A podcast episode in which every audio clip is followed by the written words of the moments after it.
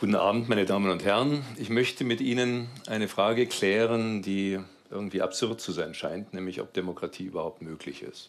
Wir leben in einer Demokratie, also ist Demokratie auch möglich. Die Frage ist, ob wir das richtige Verständnis haben von Demokratie und ob nicht am Ende diese Frage auch ähm, Folgerungen hat für die Weiterentwicklung einer Demokratie, die unter massiven Herausforderungen gegenwärtig steht.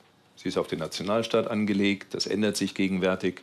Wir erleben eine Globalisierung, die die alten demokratischen Strukturen herausfordert und die Dominanz des Ökonomischen schwächt politische Gestaltungskraft.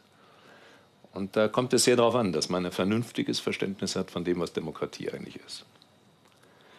Ich will jetzt einen Gedankengang kurz entwickeln, der geht zurück auf einen Marquis, einen Adelssprössling, der in der Zeit der demokratischen Revolutionen, zunächst USA, dann Frankreich, geschrieben und gearbeitet hat, Marquis de Condorcet, und der zu beweisen scheint, dass es da ein grundlegendes Problem gibt mit der Demokratie. Jedenfalls, wenn wir der Auffassung sind, dass Demokratie in allererster Linie darin besteht, dass wir mit Mehrheit Entscheidungen treffen, verbindliche Entscheidungen für die Gesellschaft als Ganze oder im Staat oder wie immer Sie das bezeichnen wollen. Das ähm, Gedankenexperiment ist simpel und es ist so simpel, dass man annehmen kann, dass das Problem, was Condorcet, was man auch als Condorcet-Paradoxon bezeichnet, regelmäßig auftritt. Ziemlich häufig. Ich war eine Zeit lang auch in der Politik. Ich glaube, dass in einer ganz entscheidenden Fragestellung, nämlich als es um die Zukunft des Schlossbaus des Berliner Schlosses, Hohenzollern-Schlosses ging, genau diese Situation bestand und dass das Ergebnis der Abstimmungen im Bundestag insofern, wie wir gleich sehen werden, willkürlich war. Stellen Sie sich bitte folgende Situation vor. Sie haben drei Fraktionen in einem Parlament, drei Gruppen, die geschlossen abstimmen. Der Bundestag in Deutschland war lange Zeit bis zum Aufkommen der Grünen von dieser Situation geprägt. Wenn man mal CSU und CDU als eine Fraktion, das ist ja eine Fraktion gewesen, Fraktionsgemeinschaft sieht, obwohl es auf zwei Parteien beruht. Die stimmen gemeinsam ab. Lange Zeit war es so, nach dem Verlust der absoluten Mehrheit Adenauer, dass FDP äh, notwendig war, um eine Mehrheit zu bekommen. 1969 gab es dann eine Mehrheit gegen die Union, ähm, obwohl die SPD weit weniger Stimmen hatte als die Union. Aber in der Kombination FDP plus SPD gab es eine Mehrheit. Also es kommt jetzt nicht auf die Quantitäten an. Es müssen nicht gleich starke Fraktionen, deswegen dieses Beispiel. Die FDP war ja auch damals schon gelegentlich ähm, vom Untergang bedroht. Ja, also knapp über 5 Prozent reicht aus im Bundestag. Keine der anderen, jetzt damals großen Fraktionen, hat die absolute Mehrheit. Können auch drei gleich große sein, wie auch immer. Wichtig ist nur, zwei haben jeweils die Mehrheit, absolute Mehrheit, und keiner hat für sich genommen die Mehrheit. Wir haben folgende Situation. Es gibt drei Alternativen, über die abgestimmt wird, und drei Fraktionen mit dieser Eigenschaft. Und es gibt folgende Präferenzen in den Fraktionen. Also was wird von der Fraktion am besten gefunden, am zweitbesten, am drittbesten? Nennen Sie die drei Alternativen zum Beispiel X, Y und Z. Die drei Fraktionen sind A, B und C. Die Fraktion A hat die Präferenz, X ist besser als Y und Y ist besser als Z. Die Fraktion B hat die Präferenz, Z ist besser als X und x ist besser als y. Und die Fraktion c hat y ist besser als z und z ist besser als x. Zyklisch, nicht? es wandert so durch. Sie nehmen immer das Unterste nach oben und verrutschen die anderen um eins nach unten. Sie können mir noch folgen. Jetzt wird abgestimmt.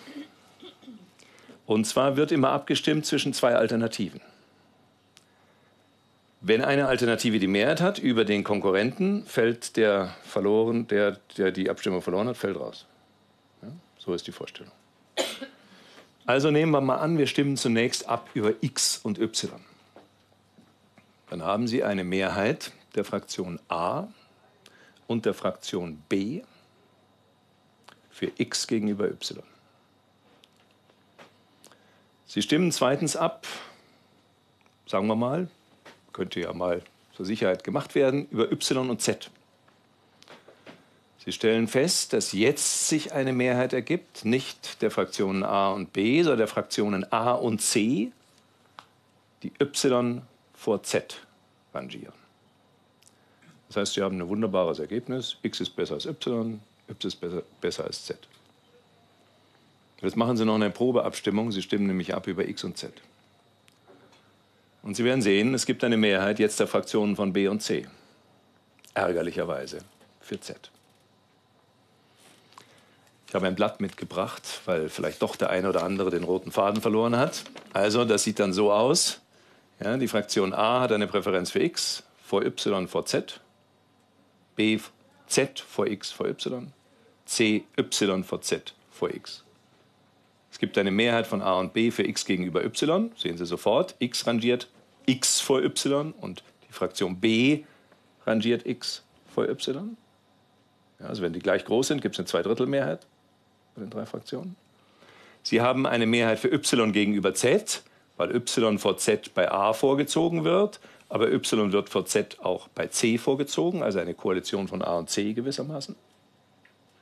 Und sie haben eine Mehrheit der Fraktionen b und c für z vor x, ärgerlicherweise z vor x, z vor x. kann man sagen, eine komische Geschichte. So ein Marquis, der denkt sich jetzt was aus, dass die Demokratie nicht funktioniert, wenn irgendwie so komische Mehrheiten sind und so komische Präferenzen, kommt ja wahrscheinlich nie vor. Das ist ganz falsch. Bei drei Alternativen und drei Wählern oder Fraktionen ist immerhin die Wahrscheinlichkeit, dass es zu einem solchen zyklischen Ergebnis kommt, bei dem es nur auf die Reihenfolge der Abstimmung ankommt, wer gewinnt immerhin 6 Prozent. Und das geht mit der Anzahl der Entscheidungsbeteiligten und der Anzahl der Alternativen nach oben. Und zwar relativ dramatisch nach oben. Deswegen nochmal ein Zettel. 6 Prozent bei drei Alternativen und drei Fraktionen. 11 Prozent schon, wenn es drei Entscheidungsbeteiligte sind, aber vier Alternativen. Hier 27 Prozent, wenn es acht Entscheidungsalternativen sind, drei Fraktionen. So geht es rüber. Und wenn Sie zum Beispiel die Alternativen ähm, nach oben gehen lassen und die Entscheidungsbeteiligten nach oben gehen lassen, dann wird die Wahrscheinlichkeit 100 Prozent, 100 Prozent, dass Sie solche zyklischen Präferenzen haben. So, und jetzt versuche ich an der Stelle Ihnen schon mal was mit auf den Weg zu geben, was nicht sehr angenehm ist. Alle Parteien und politischen Bewegungen, die neu entstanden sind, in der Geschichte der Parteiendemokratie, wollten sich von den etablierten Parteien durch eine besondere demokratische Qualität absetzen. So in unserem Erfahrungshorizont die Grünen, man kann auch ins 19. Jahrhundert zurückgehen, jüngst die Piraten, die AfD, obwohl eher rechtskonservativ, hat ebenfalls solche Vorstellungen einer mehr oder weniger unmittelbaren Demokratie. Das Merkwürdige ist, niemand hat sich mit Condorcet beschäftigt. Direkte Demokratie führt direkt ins Chaos. Direkte Demokratie führt ins Chaos, weil nämlich das Ergebnis der jeweiligen Abstimmungen abhängt von Zufälligkeiten des Prozederes und nicht von den Präferenzen der Beteiligten umso mehr Abstimmungsbeteiligten, umso mehr Alternativen, umso chaotischer wird dieser Prozess. Direkte Demokratie kann nicht funktionieren. Eine nicht ganz einfache Botschaft. Condorcet, das ist 1785, ein Essay, den er damals geschrieben hat. Und ähm, die Frage ist, kann man das nicht irgendwie heilen? Gibt es nicht bessere Abstimmungsverfahren? Da haben die lange herumgebastelt. Bis ein Ökonom mit Namen Kenneth Arrow Anfang der 1960er Jahre gesagt hat, na überlegen wir uns doch mal Minimalbedingungen von Demokratie. Minimalbedingungen zum Beispiel, es darf keine Diktatur sein. Na ja, klar, sonst ist keine Demokratie. Oder wenn sich alle einig sind, dann sollte auch das getan werden, was alle befürworten. Alle befürworten. Alle befürworten. Zweite Bedingung.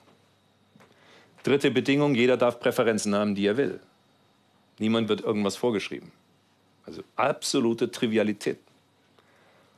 Und die vierte Bedingung, wenn wir eine kollektive Präferenz haben für eine Alternative über eine anderen und es kommt eine dritte hinzu, na klar, dann darf die dritte die beste werden, gleich gut wie die andere dazwischen oder so, auch am Ende rangieren. Aber was nicht passieren darf, ist, dass die ursprüngliche Präferenz allein wegen des Hinzutretens einer neuen Alternative sich umkehrt.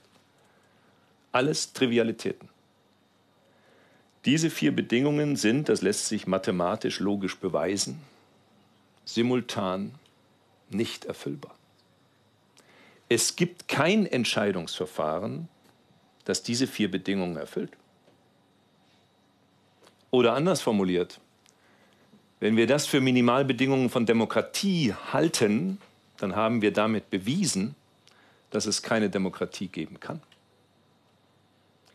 Ich hoffe, Sie sind hinreichend geschockt, um Ihnen jetzt zum Schluss ein paar Hinweise zu geben, wie wir unser Demokratieverständnis ändern müssen, um solchen Befunden gerecht zu werden. Die wichtigste Botschaft ist, wir brauchen Institutionen, die den Entscheidungsprozess steuern. Wir haben Opposition und Regierung und da entsprechende Mehrheiten. Wir haben Fraktionszwang wir haben einen Filter in Gestalt der parlamentarischen Demokratie. Und das Zweite ist, die Demokratie beruht im Kern auf einem Konsens, nicht auf einem Abstimmungsverfahren, nämlich auf einem Konsens der Kooperation. Wir wollen gemeinsam bestimmte Entscheidungen treffen und einigen uns auf bestimmte institutionell gestützte Regeln, wie wir zu diesen Entscheidungen kommen.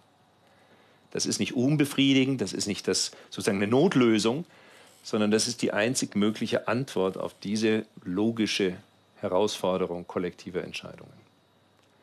Und das heißt vor dem Hintergrund der globalen Herausforderung der Demokratie, dass wir auch dort Institutionen brauchen, in deren Rahmen rational beraten und rational entschieden werden kann vor einer Öffentlichkeit, die dieses diskutiert.